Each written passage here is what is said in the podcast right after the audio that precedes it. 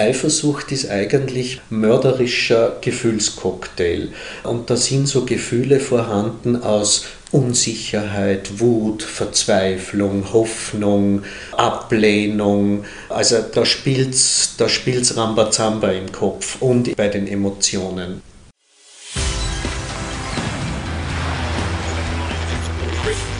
Gut zu wissen, der Erklärpodcast der Tiroler Tageszeitung.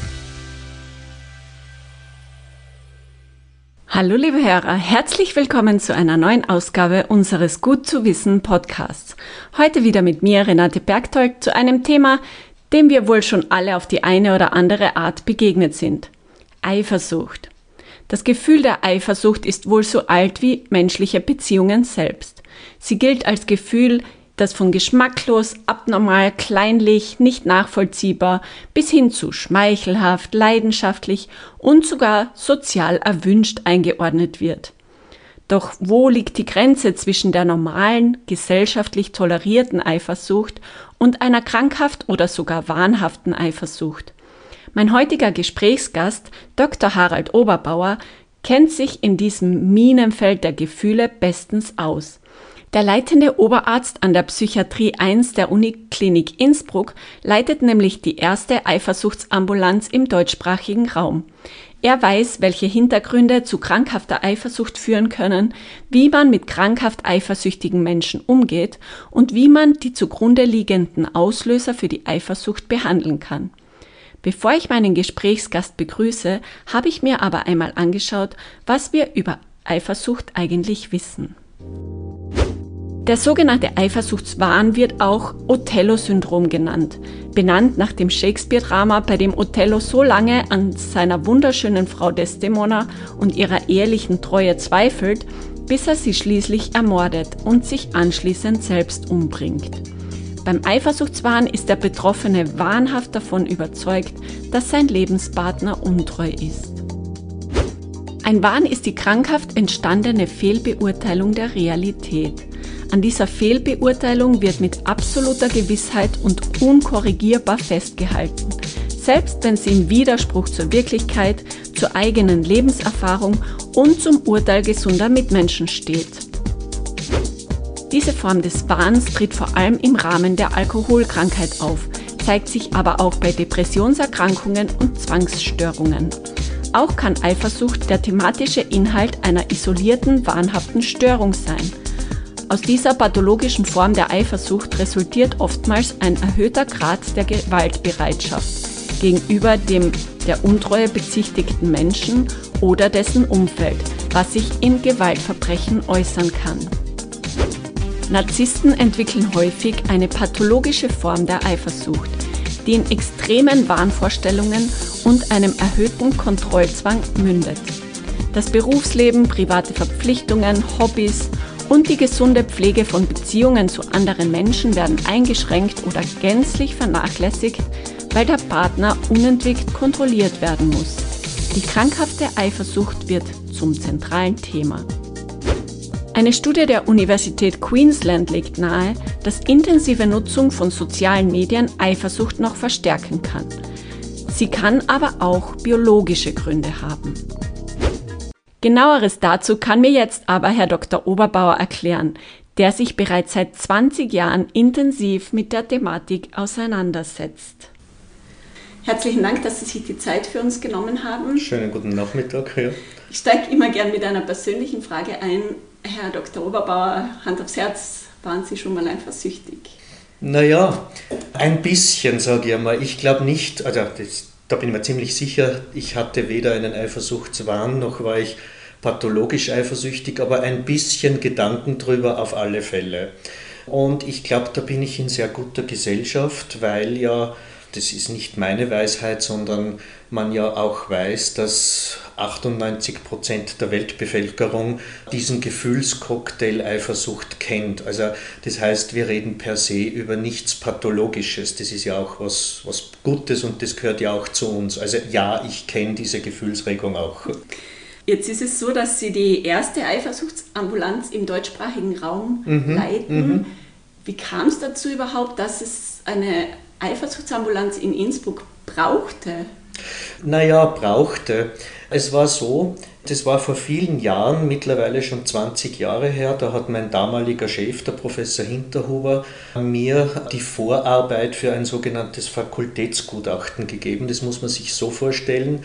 Ein Mann hat seine Frau umgebracht und da wurde dann, er wurde dann psychiatrisch begutachtet. Warum? Wohl im Eifersuchtswahn und es, da gab es dann zwei widersprüchliche Gutachten. Das eine, kurz gefasst, lautete so, er war nicht zurechnungsfähig zum Tatzeitpunkt, deswegen sollte er in eine Anstalt für geistig abnorme Rechtsbrecher. Und das zweite Gutachten war demgegenüber halt anderslautend. Er kommt in den normalen Strafvollzug, weil er zwar eifersüchtig war, aber sehr wohl wusste, was er tat. Und damals gab es eben noch dieses Unding, muss ich fast sagen, des Fakultätsgutachtens. Also da wurde die medizinische Fakultät beauftragt, ein Obergutachten zu machen. Was tut man jetzt mit dem Mann wirklich? Entweder geistig abnorme Rechtsbrecher oder normaler Strafvollzug. Und natürlich mussten, musste ich diesen Mann genau untersuchen und wir mussten diverse Zusatzuntersuchungen machen. Ich musste mich in das Thema Eifersuchtswahn einlesen. Das war so der eine Punkt. Der zweite Punkt ist der, dass ich von meiner Psychotherapieausbildung her ein analytischer Paar- und Familientherapeut bin. Also da kann man sich auch vorstellen, dass dieses Thema oftmals Thema ist in den Besprechungen oder Therapien oder Beratungen und äh, zu der Zeit damals war ich in, eben hier in der Allgemeinen Ambulanz als Ambulatorius tätig. Und da kriegt man halt natürlich Notfälle rein, also von der akuten Depression, vom der akuten Intoxikation bis zu akuten Schwierigkeiten im Rahmen von Beziehungskrisen. Und das ist mehr oder weniger so dieser Bedingungskontext, warum ich dann zu meinem Chef gesagt habe, sage ich, das wäre doch eigentlich eine tolle Idee, eine Anlaufstelle für Eifersüchtige zu schaffen. Und Professor Hinterhuber war ja und ist ja nach wie vor ein sehr innovativer Mensch. Ja, ja, das machen wir. Und ja, so ist das entstanden. Wenngleich ich dazu sagen muss, ich hatte am Anfang so ein bisschen die Angst, dass es so eine, ja, eine Jammerambulanz wird. Also dass eher Angehörige kommen, ich habe einen eifersüchtigen Partner, was soll ich mit dem tun? Und das finde ich bis heute überraschend, dass dem nicht so ist. Also es kommen Betroffene selbst, Eifersüchtige selbst, somit ein Zeichen, dass es wohl doch ziemlich lebensqualitätsbeeinträchtigend sein muss, wenn man stark oder über die Maßen eifersüchtig ist. Äh, also die kommen selbst aus eigenen Stücken zur Beratung und das ist ja nach wie vor für manche Leute nicht so einfach, freiwillig in die Psychiatrieambulanz zu gehen. Das ist ja oftmals eine Hürde, wissen wir. Muss ich gleich anmerken, Frauen haben da weniger Hürden als Männer, aber so ist es halt. Und äh, mittlerweile ist es auch so, dass ja, auch ich äh, Patienten geschickt bekomme von anderen Psychotherapeuten oder auch äh, zum Beispiel von Rechtsanwälten in zum Beispiel Scheidungsverhandlungen, also in so Clearing-Situationen, wenn Anwälte so der Meinung sind, dass da Eifersucht eine Rolle spielt, gehen sie zuerst einmal in die Eifersuchtsambulanz, dann schauen wir weiter. Also so, somit habe ich mittlerweile eigentlich sehr viele Patienten hier in Behandlung oder in einmaliger Beratung. Kann man das in Zahlen fassen? Naja, äh, ich habe Ihnen ja gesagt, das gibt es jetzt seit ungefähr 20 Jahren und Erstkontakte würde ich glauben, das sind mittlerweile so 1500 sowas. Ja. Wobei es zum Teil einmalige Beratungen sind, zum Teil kommen Leute dann öfters und zum Teil eben, aber so versteht sich diese Sprechstunde auch, dass es eine diagnostische Drehscheibe ist, mehr oder weniger, dass man die Leute dann auch extramoral weitervermittelt, sei es zu Psychologen, Psychotherapeuten, Paarberatungsstellen und so weiter. Evolutionstheoretisch ist ja Eifersucht entstanden. Bei Kindern wird es damit erklärt, also es gibt ja diese mhm. typische Eifersuchtssituation zwischen Kindern, mhm. wie der Eltern, wenn, Eltern wenn ein, wissen, ein neues wir, Kind dazukommt zum genau, Beispiel. Ja. Die mhm. haben das damit erklärt, wenn die Aufmerksamkeit der Mutter abgezogen wird, dann ist das eigene Überleben quasi gefährdet. Mhm. Das, mhm. bei Männern hat man in Evolutionsforschungen gesagt, dass es bei Ihnen Eifersucht deswegen gibt, weil Sie Angst vor Kuckuckskindern haben und bei mhm. Frauen ist es eher so, dass sie Angst haben, den, den Versorger zu verlieren. Wie viel Steinzeit wenn man so will, steckt denn heute noch in diesen Theorien? Nein, man, da mögen Sie schon zum Teil recht haben und das gilt ja nach wie vor. Und das ist ja sehr oft auch so in den Besprechungen mit den Patienten. Oftmals ist es ja gar nicht so die, die richtige Eifersucht. Also oftmals sagen mir ja Patienten, naja, eigentlich bin ich mir eh fast sicher, dass mich mein Partner oder meine Partnerin nicht bedrückt, aber wissen Sie, ich habe die ständige Angst und es ist eigentlich die Verlustangst. Und die, die Verlustangst steckt ja genau hinter dem auch, was Sie sagten. Ne? Ich habe Angst, dass ich meine Sicherheit verliere. Ich habe Angst, dass ich meine Wichtigkeit verliere, nämlich bei meinem Partner, bei meiner Partnerin die Nummer eins zu sein, dass ich die Aufmerksamkeit verliere. Also Verlustangst ist ein ganz ein großes Thema und das ist wahrscheinlich, so wie Sie sagen, evolutionstheoretisch, denke ich, so erklärbar. Ne? Aber was sind dann Gründe dafür, dass, dass es von einer normalen, unter Anführungszeichen, Eifersucht, das kennen wir ja fast mhm. alle, Sie haben es schon erwähnt, zu einer krankhaften abgleitet? Wo ja, also wissen Sie, äh, vorausgeschickt äh, möchte ich das so sagen, ich stelle mir das immer so vor, wie so ein sogenanntes ansteigendes Kontinuum. Also so quasi wir alle oder fast alle kennen so ein bisschen diese gesunde, oftmals auch beziehungsfördernde oder das Salz in der Suppe befindliche Thema Eifersucht. Also das bringt ein bisschen Pep in die Beziehung. Und ähm, es gibt dann eben Situationen, wo es ein bisschen zu viel wird, wo meine Lebensqualität beeinträchtigt ist und die Spitze des Eisbergs ist der Eifersuchtswahn. Und so wie jeder andere Wahn, da gibt es ja ein Warnkriterium, die unumstößliche Gewissheit, es ist so und nicht anders. Wenn ich jetzt annehme, wir beide haben eine Beziehung und die unumstößliche Gewissheit, du betrügst mich, du gehst fremd. Und da kann man mit Erklärungen und so weiter. Und das ist natürlich dann für die Angehörigen ganz schwierig, nicht mehr dagegen arbeiten. Aber zurück auf Ihre ursprüngliche Frage, was ist die oder wann schwappt es um? Ich sage immer, pathologische Eifersucht ist eigentlich ein Epiphänomen, ein mehr oder weniger draufgesetztes Phänomen auf eine Basisstörung, die da sein kann. Selbstunsicherheit, Angst, Depression, Alkoholismus, generell auch Suchterkrankung, dann auch eine sogenannte hirnorganische Störung, wie zum Beispiel beginnender Abbau, also zum Beispiel beginnender Alzheimer oder auch Zustand nach Schädelhirntrauma oder Zustand nach Hirnhautentzündung, aber auch eine Basisstörung kann auch ein somatischer Grund sein. Zum Beispiel, wenn ich als Mann buchstäblich nicht mehr meinen Mann stehen kann, also wenn ich zum Beispiel ein Erektionsproblem habe, irgendein Prostataleiden habe oder sonstiges. Also das heißt, es kann sehr vielgestaltig sein.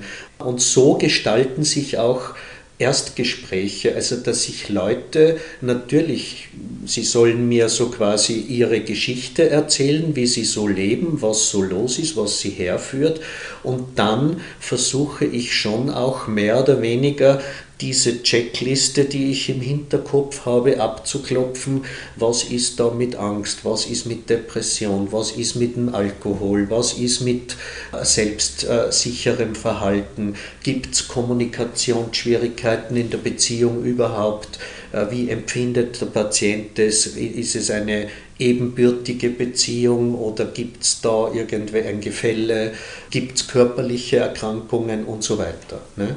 Und therapeutisch ziele ich primär auf die Basisstörung ab. Ist ja eigentlich nicht unlogisch. Ne? Man muss ja die, die Wurzel des Übels mehr oder weniger behandeln. Und die Wurzel des Übels ist halt da die Basisstörung.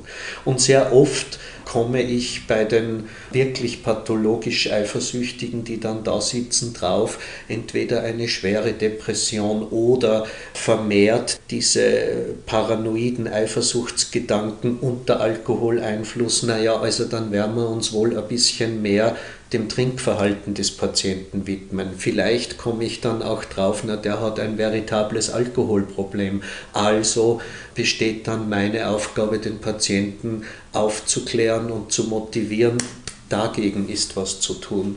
vielleicht eben Aufnahme in Mutters zur, zur Alkoholentwöhnung oder sowas. Aber das, wir sprechen jetzt von Ihren Patienten, aber wie merkt man, ich denke, Leute, die krankhaft eifersüchtig sind und jetzt noch nicht den Schritt wagen, zu Ihnen zu kommen, wie merken die überhaupt, dass mhm, es mhm. schon krankhaft ist? Also wie ich eingangs ja schon gesagt habe, und dieser Ausdruck gefällt mir ganz gut, Eifersucht ist eigentlich manchmal fast im wahrsten Sinne des Wortes leider mörderischer Gefühlscocktail.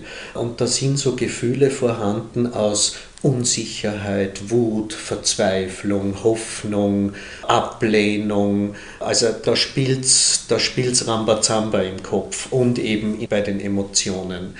Ich denke, wenn ich so in Anspruch genommen bin und so verwirrt bin, emotional verwirrt bin und dann vielleicht auch noch dieses Phänomen des sogenannten Checkings habe, also von to check kontrollieren, ne? dass ich dann auch aus meiner Unsicherheit heraus den, den Partner kontrolliere, was tut er, was macht er. Und wenn ich dann auch so eine paranoide Reaktionsbereitschaft an mir merke, ich, ich glaube meinem Partner eigentlich nichts mehr, dann ist meine Lebensqualität beeinträchtigt. Also kurz gesagt, kurze Antwort auf Ihre Frage zusammengefasst, wenn meine Lebensqualität beeinträchtigt ist durch eifersüchtige Gedanken, dann ist es, glaube ich, schon hoch an der Zeit, sich dem Problem zu stellen und muss nicht unbedingt hier sein, aber sich professionelle Hilfe in Anspruch zu nehmen. Oft ist es aber so, dass diese Menschen, weil wir sprechen ja auch von Menschen, Sie sagen es gerade, äh, vielleicht Suchtkranke, vielleicht depressive Menschen, mhm. die gewohnt sind, ein äh, Bild nach außen zu transferieren, das nicht ihrem Inneren entspricht. Also sie mhm. sind mhm. wahre Künstler quasi im Schauspielen. Mhm. Das heißt, sie geben das nach außen hin vermutlich nicht zu, mhm, mhm, dass da was krank. Oder gestehen sich es auch nicht selbst ein, oder? Also das ist natürlich dann oft und äh, natürlich kommen auch viele Angehörige in die Sprechstunde, eben, die mir genau das sagen, wissen Sie, also beispielshaft, wissen Sie, mein Mann und dann trinkt er zu viel und dann kommen wieder diese Ideen, ich kann das schon nicht mehr hören, aber ich kann nichts dagegen tun, das macht mich ganz wahnsinnig. Also auch wenn die Lebensqualität des Partners beeinträchtigt ist durch ständiges Misstrauen oder durch ständige Nachforschungen. Es muss ja ein Wahnsinn sein, wenn man von seinem Partner eigentlich ständig beobachtet wird. Also es kommen schon sehr viele Angehörige auch wo mir dann oft letztlich nur übrig bleibt, ja, versuchen Sie es wirklich Ihrem Partner zu sagen, du, ich war da jetzt in der Eifersuchtssprechstunde, bitte komm einmal mit. Manchmal hilft es vielleicht sogar, eine Art Ultimatum zu setzen, also bevor ich das Ganze hinhau, gehen wir bitte da mal hin. Also das höre ich auch immer wieder, höre es immer wieder so quasi, Herr Doktor, Sie sind unsere letzte Rettung, das will ich eigentlich nicht sein. Aber das ist ein ganz schwieriger Punkt. Ja generell auch, äh, dass die Leute herkommen, nehme ich an, also mhm. dass sie mhm. wirklich Berührungsängste haben. Mhm. Sie haben es ja schon angesprochen, das ist ja doch ein, in der Psychiatrie quasi im ja, aber dann doch Schritt, wieder, oder? ja, ja, aber dann doch wieder verwunderlich, dass doch so viele kommen. Also man merkt ja auch so eine, oder in, im Lauf dieser vielen Jahre habe ich so eine Wellenbewegung gemerkt. Ich meine, wir alle kennen so Aufmachungen in klein- oder großformatigen österreichischen Zeitungen, äh, keine Ahnung, äh, Fünffachmord in Kitzbühel äh, im Rahmen von Eifersucht oder Frau bringt ihren Mann um und so weiter. Also wenn sowas medial wieder da ist, dann habe ich auch mehr Nachfragen hier. Also das ist ganz eindeutig so. Und ich bin oftmals erstaunt, und das erzählen mir Leute auch, wie lange sie überlegen, ja, soll ich mich da melden oder nicht, weil viele googeln herum und wissen schon, dass es da irgendeine Beratungsstelle gibt, aber tragen sich mit dem Gedanken schwanger, soll ich da hingehen oder nicht. Aber es ist dann doch überraschend, wie viele den Schritt dann doch wagen und für mich ein Zeichen, naja, denen muss es eigentlich ziemlich schlecht gehen. Also ist ja so, ne, dass man so eine, eine Hürde überwindet. Also muss wohl der Leidensdruck bei den Betroffenen zum Teil schon sehr groß sein und die Lebensqualitätsbeeinträchtigung. Aber eben auch bei Partnern gibt es eine Verhaltensweise, die man ausführen kann, eben um mit so einem krankhaft eifersüchtigen Menschen besser umgehen zu können oder gibt es Verhaltensweisen, die man tunlichst meiden sollte? Also ich fange lieber mit dem an, was sollte man tunlichst meiden, weil ich höre das und ich habe ja auch im Laufe der Jahre durch meine Patienten extrem viel gelernt und auch durch deren Angehörige. Was soll man tunlichst nicht machen? Das sind diese Notlügen das bringt gar nichts. So unter dem Motto, Lügen haben kurze Beine, das bewahrheitet sich da auch oft. Und wenn ich mir, und das, da habe ich eben gerade so eine Konstellation in Erinnerung, das hat mir eine Partnerin eines eifersüchtigen Mannes gesagt, die hat mir gesagt, wissen Sie, ich habe nicht mehr gewusst, was ich sagen soll und ich habe halt dann irgendwelche Sachen erfunden, na, ich treffe mich mit der oder dem und, und hin und her und, und habe halt nicht die Wahrheit gesagt, dass ich zur Weihnachtsfeier gehe, wo primär Männer sind und wo es halt lustig ist oder sowas, weil ich mir diese ganze Fragerei ersparen wollte. Was ist, der Mann vor dir nach, deckt sie auf, deckt mehr oder weniger ihre Lüge auf und dann hat sie noch mehr Probleme als vorher. Also keine Notlügen, transparent umgehen und sich tunlichst nichts gefallen lassen. Das ist meine Empfehlung. Also ich bin oft erstaunt, was sich manche Menschen an Einschränkungen in der heutigen Zeit nach wie vor gefallen lassen. Gell? Also von einsperren lassen und bei die Haarzetteln und weiß der Teufel was, gell? aber zum Teil auch aufgeweckte, gescheite Menschen, denen ich es primär gar nicht zugetraut hätte, was sich die dann alles gefallen lassen, um den eifersüchtigen Partner halbwegs irgendwie zu beruhigen. Ja, aber spielt ne? da nicht auch die Angst mit primär?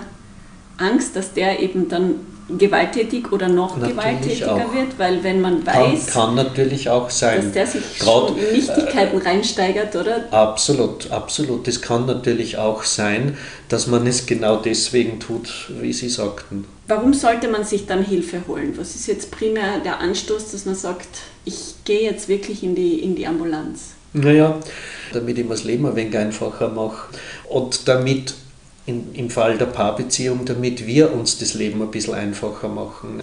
Ich möchte Ihnen dazu vielleicht eine kurze Fallgeschichte auch schildern. Da kam eine, eine Patientin, das war für mich jetzt nicht sehr schwierig eigentlich gleich herauszufinden, was ist die Basisstörung, also so sehr ruhig, sehr zurückhaltend, also augenscheinlich depressiv. Ihr Mann war in irgendeinem so Parfümerie-Großhandel oder sowas in, in, leitender Stellung und hat mir das, sie hat mir dann erzählt, ja, sie hat mit ihrem Mann immer Eigenheim gebaut und alles lieb und nett, sie hat die Kinder erzogen, die Kinder sind jetzt außer Haus, der Mann ist einen ganzen Tag in der Arbeit und ist einen ganzen Tag mit jungen, schönen, wohlduftenden und toll geschminkten Frauen beisammen. Und Herr Doktor, schauen Sie mich an. Also eigentlich so das klassische Bild, eine depressiv in sich gekehrte und von Selbstunsicherheit nur so strotzende Frau, wo es eigentlich dann auch klar war, was braucht die? Die braucht einen Ego-Booster, die braucht Hilfe, die braucht Hilfe für mehr Selbstbewusstsein, die braucht eine antidepressive Behandlung, welcher Form auch immer, ob psychotherapeutisch oder medikamentös, so dass sie für sich selbst wieder strahlend ist und dass es ihr nichts ausmacht und stolz ist darauf, dass ihr Mann einen guten Job hat, ob der jetzt mit schönen Frauen beieinander ist oder nicht. Und äh, warum ich das so sage, weil die kenne ich jetzt schon länger, also die hat sich dazu entschieden, eine medikamentöse Behandlung und auch psychotherapeutisch bei mir weiter in Anspruch zu nehmen gekommen und die ist wie ausgewechselt. Also die ist, ich meine, das ist ein Idealfall, aber warum soll ich es nicht erzählen? Die sitzt jetzt da und sagt sie, Eifersucht, was ist das? Also ich kann mir es gar nicht vorstellen, dass das so war. Die hat sich dadurch, dass sie Hilfe gesucht hat, ihr Leben leichter gemacht. Und ich denke, es ist schon sehr viel gewonnen, wenn ich dann auch äh, eine Lebensqualitätsverbesserung erziele. Ne? Ob ich das gleich mit Heilung gleichsetze, weiß ich nicht.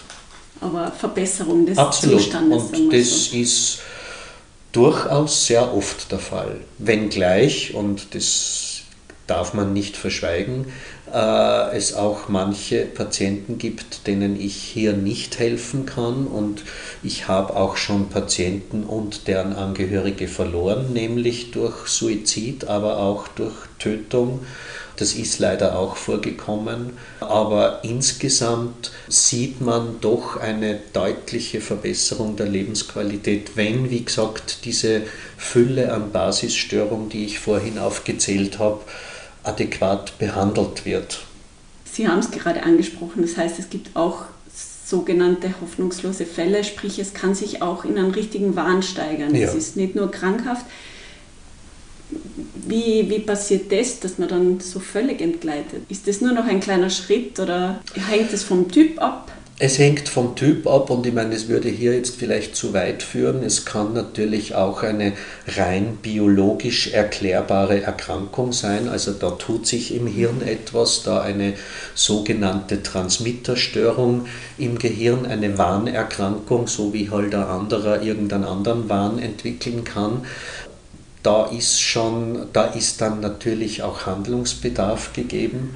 Also es kommt nicht oft vor, aber kam schon vor, dass ich Leute direkt von hier, von der Sprechstunde oder von der psychiatrischen Ambulanz dann direkt auf die Station begleiten musste, also zum Teil auch auf die Unterbringungsstation, weil ich eine eine akute Gefahr oder Gefährdung auch gesehen habe im Rahmen der Eifersuchtswahnerkrankung, also speziell eben Gefahr des Sichtötens oder des Tötens der Partnerin.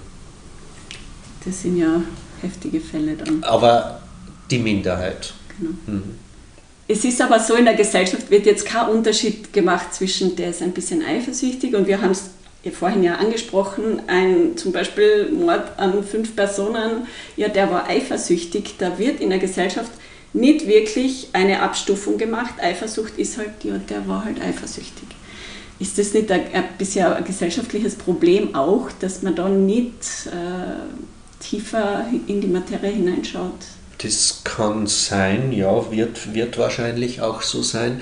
Ich denke, es ist auch so, also ich merke äh, schon einmal alleine das deutsche Wort Eifersucht, das hat schon so einen krankhaften Touch. Da ist zum Beispiel der englische Ausdruck Jealousy viel wertfreier, weil Sucht kommt ja eigentlich, dieser Wortteil Sucht kommt ja von sich, von Kranksein. Und wie passt das eigentlich zusammen? Eifersucht ist auch was Gesundes. Das haben wir in unseren Köpfen nicht so drinnen. Und niemand bezeichnet sich gern selbst als eifersüchtig. Das ist so, na dann ist man ein bisschen schwach oder na geht, das muss ja nicht sein. Also Männer eifersüchtig, na, das, na, dann muss man ein bisschen stärker sein. Also ja, da haben Sie recht, das, da sollten wir vielleicht noch was tun, Aufklärungsarbeit leisten. Hm. Zum Beispiel, ja. Wie ist es, wenn man, wenn man sich jetzt tatsächlich bei Ihnen in Behandlung gibt? Ich nehme an, man muss damit rechnen als Patient, dass das meistens, wenn man das Problem wirklich bearbeiten will, erfolgreich, dass das einen längeren Zeitraum in Anspruch nimmt. Ich meine, es äh, gestaltet sich so, Leute kriegen einen Erstgesprächstermin da, der dauert ungefähr eine Stunde plus minus, wo halt eben biografisches erfragt wird und wo auf diese Basisstörungen dann abgezielt wird und wo ich dann auch schon Empfehlungen abgebe, gehen Sie dahin, lassen Sie Ihr Alkoholproblem so behandeln, dieses oder jenes. Oftmals ist es auch so, dass diese erst, dieses Erstgespräch auch ein zweites oder ein drittes Erstgespräch braucht, weil ich vielleicht auch sage, ich hätte gern Ihre Partnerin dabei, weil vielleicht erfahrt man da ganz was anderes, andere Sichtweise. Also das kann schon ein bisschen ein längerer Prozess sein und eben je nach dieser Basisstörung kann es auch, gerade wenn es jetzt um eine wirkliche tiefgreifende Depression geht zum Beispiel. Also das kann schon etwas länger dauern. Oder wenn es jetzt um eine tiefgreifende Alkoholerkrankung geht, dann wird der Patient vielleicht äh, zuerst einmal eine sogenannte Entgiftungsphase machen, dann eine zum Beispiel stationäre Entwöhnung. Also das macht man nicht so nebenbei. Abschließend würde ich Sie noch gerne fragen, in den letzten 20 Jahren haben Sie ja, Sie haben es erwähnt, viele Gespräche geführt. Was haben Sie gelernt von Ihren Patienten, was auch für die Forschung vielleicht von Bedeutung ist? Also was habe ich persönlich gelernt? Klarheit in der Paarbeziehung, klare Gespräche, keine Notlügen des Partners, das ist einmal ganz wichtig. Dann auch ein bisschen, also nicht päpstlicher sein als der Papst, also nicht alles, was, äh, wenn man einmal ein bisschen eifersüchtig ist, das muss nicht gleich ein behandlungswürdiges äh, Eifersuchtsproblem sein. Was, was würde mir selbst für die Forschung irgendwo auch, oder was würde ich mir wünschen? Natürlich würde ich mir ein sogenanntes exklusives Eifersuchtsmedikament wünschen. Das wäre natürlich toll, wenngleich es sehr gute Medikamente gibt, die gegen verschiedene Formen dieser Ängste und dieser Gefühlsdysregulation wirken. Aber ich würde mir generell ein bisschen mehr Interesse von medizinischen oder, oder überhaupt von Psychiatern genau an dem Problem wünschen. Das heißt, es wird noch vernachlässigt? Na, vernachlässigt kann man nicht sagen, aber es gibt halt so in der klinischen Psychiatrie die großen Forschungsgebiete, die natürlich immens wichtig sind. Die Depression, die Schizophrenie, die Neurosenlehre und so weiter. Ja, die krankhafte Eifersucht. Es gab schon auch, es gab äh, wissenschaftliche Arbeiten hier im Haus, also Doktorarbeiten und die gab es sehr wohl, gell, über zum Beispiel über, über das Gewaltverhalten Männer, Frauen und so weiter. Aber da würde ich mir ein bisschen mehr Interesse von jungen Wissenschaftlern wünschen. Das ist der Aufruf an die Wissenschaftler draußen. Genau. und alle anderen, die sich vielleicht betroffen fühlen, einfach mal den ersten Schritt wagen, würde ich sagen. Herzlichen Dank, Herr Dr. Oberbauer, für Ihre Zeit. Bitte und gern. Das interessante ja. Gespräch. Danke. Das war Gut zu wissen, der Erklärpodcast der Tiroler Tageszeitung.